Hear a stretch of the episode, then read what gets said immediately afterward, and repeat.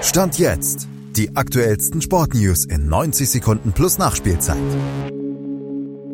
Warum Union die rote Laterne abgibt, Gerassi, der neue Allgöwer wird Bochum sich auf Hoffenheim freut, bei Dortmund gegen Leipzig definitiv Tore fallen werden und Kane Kolomuyani in den Schatten stellt. Malte Asmus hat fünf Prognosen an den Spieltag für euch. Tabellenletzte spielen in dieser Saison besonders gerne gegen Gladbach. Stand jetzt hat nämlich noch keiner von ihnen in diesem Duell als Verlierer den Platz verlassen.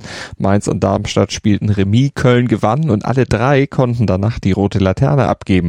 Gutes Omen für das aktuelle Schlusslicht Union am Samstag. Die haben übrigens auch die letzten vier Duelle mit Gladbach alle gewonnen und stand jetzt in jedem Heimspiel der Saison getroffen hat Serhu Girassi für den VfB Stuttgart, also sechsmal. Trifft er auch gegen Leverkusen, zieht er mit dem bisherigen Vereinsrekordler Karl Allgöwer gleich. Der hatte in der Saison 88, 89 in den ersten sieben Heimspielen jeweils getroffen.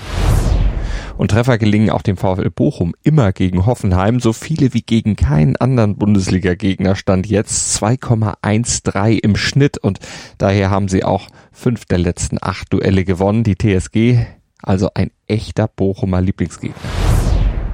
Und ein Spiel mit Torgarantie ist auch Dortmund gegen Leipzig, ein Duell, das noch nie 0 zu 0 endete, stand jetzt zumindest, denn der BVB setzt ja auch erst seit kurzem auf Angsthasenfußball. Für Heldenfußball steht dagegen Harry Kane, der kommt nach 13 Spieltagen bereits auf 23 Scorerpunkte, fast so viele wie der Topscorer der Vorsaison Randall Kulumyani nach 34 Spieltagen vorzuweisen hatte. 26 waren das beim Frankfurter. Wenn es blöd läuft für die Eintracht, knackt Kane die Marke bereits am Samstag. Unmöglich ist das definitiv nicht.